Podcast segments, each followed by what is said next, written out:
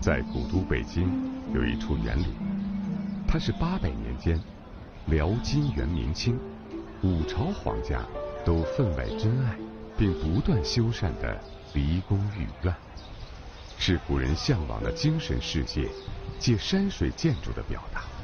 这就是坐落在故宫西北侧的北海公园。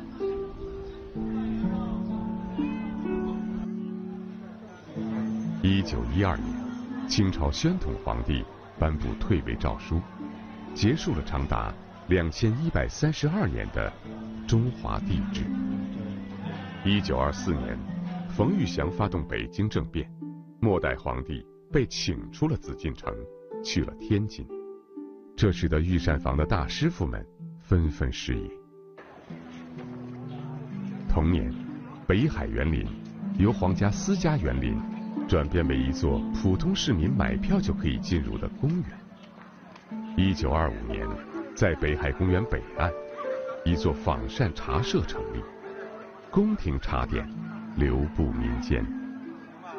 李文，仿膳饭庄的茶点师，已经在这里工作了四十二年。仿膳茶社嘛，那时候以点心为主，就是以这为起家的。以前最早的时候，茶点可多了，有两百多种。你像什么豌豆黄、芸豆卷儿，这都是以前的老的传统下来的。仿膳的名字起得老实，模仿御膳，却不敢说自己就是御膳。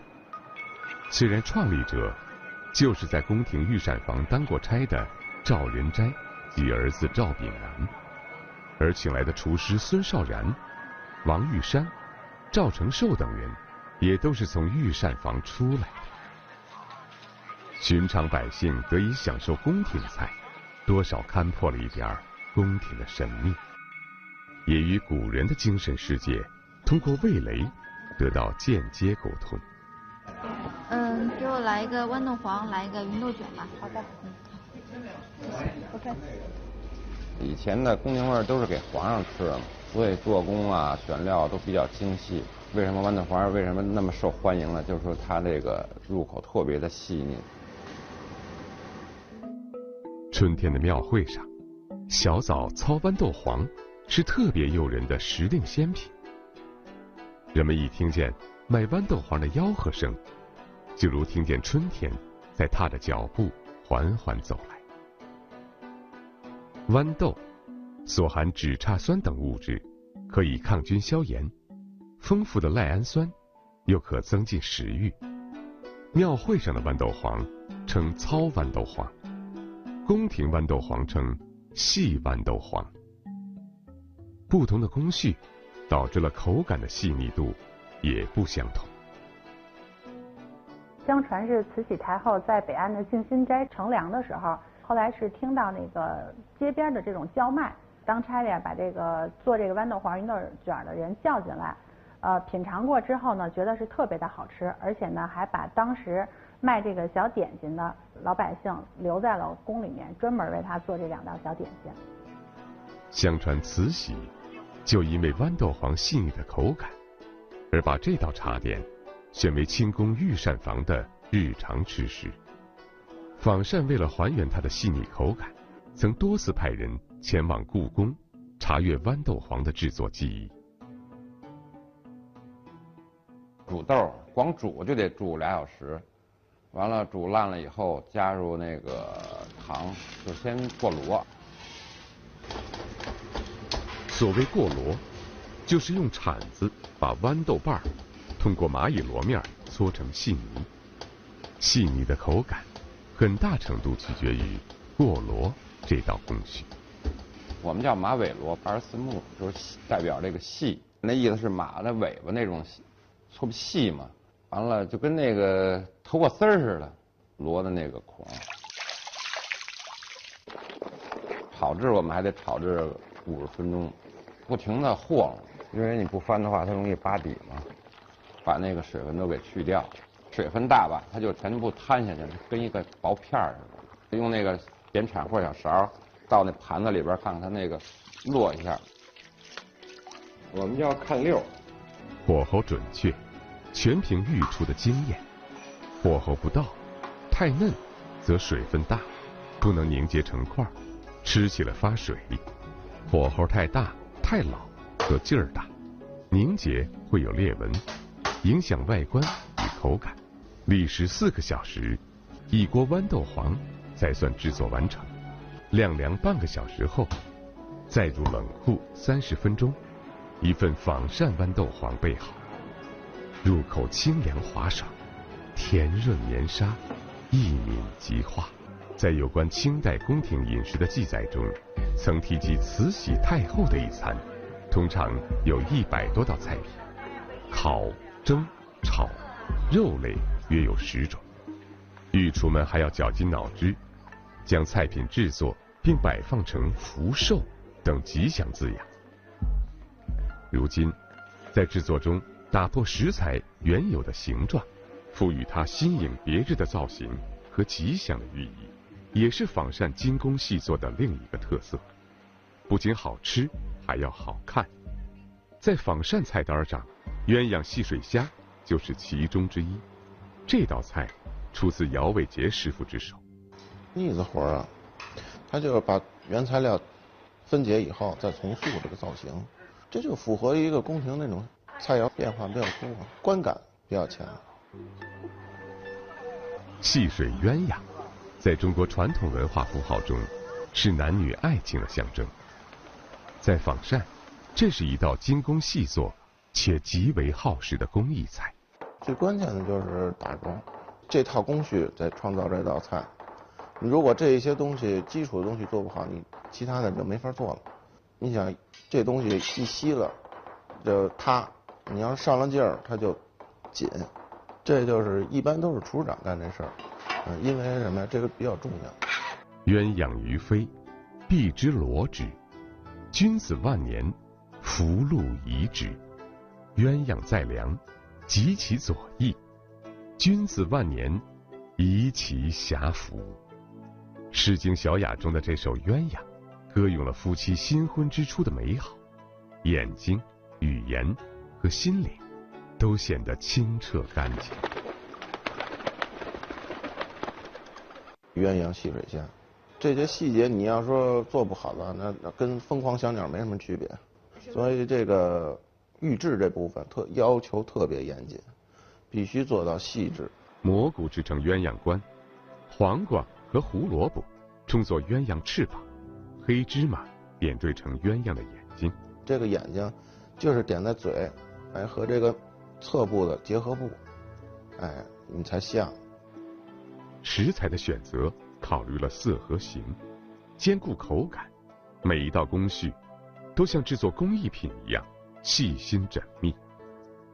时光流转，时刻来往，仿膳也经历沉浮。一九五五年，仿膳茶社由私营改为国营，其后更名为仿膳饭庄。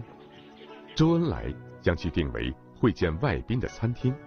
饭庄迁至琼岛依兰堂，碧波环绕，那是北海公园的核心。五十七年后，二零一六年，仿膳饭庄重回它作为茶社时的诞生地——北海北岸。这或许。是它回归美食本源的又一期。六月到九月，荷花的季节，我就看那个北北海这个荷花，我就觉得开的挺好。我觉得就想想，我是不是能够放到我那个呃玉带献宝那个盘饰上。范亮亮，仿膳饭庄的红案师傅，玉带献宝这道菜，在他的巧手下，能变出多种不同的摆盘造型。他也是仿膳唯一一道。出现在二零一七年的一带一路高峰论坛国宴上的菜品，菜品主体部分，豆腐炸至定型，掏空后，填入由金针菇、鸡蛋等混合的馅料，配菜是油菜选取菜心部分，冬笋只用最嫩的笋尖。那么大一颗冬笋，就那么一小截用，剩下都不用。这就是为了让这个菜呢发挥到极致。宫廷菜就是围中有配，配中有香，香中有酿，酿中有围。传统宫廷中餐特别讲究摆盘，即菜品和器皿的搭配，体现出独有的东方文化底蕴，既带着皇家的雍容华贵，又极富艺术美感。夏天有另外一种摆盘，是因为根据时令，这个我们会选用这个荷花，然后呢，荷花呢，我们主要是用这个荷花里的这个芯儿，不能太大，要小，呃，新鲜的。一九七五年初夏的一天，周恩来总理散步北海，路过仿膳，特意点了一份当时售价四元的茶点，打包带走。他也不进屋。就在大门口过厅坐一坐。春和景明，碧波白塔，仿膳得益于北海这座皇家园林，唇齿间多了曼妙的滋味。四时赏园，风景各有不同，随时令而变的茶点和菜品，带来人间至味的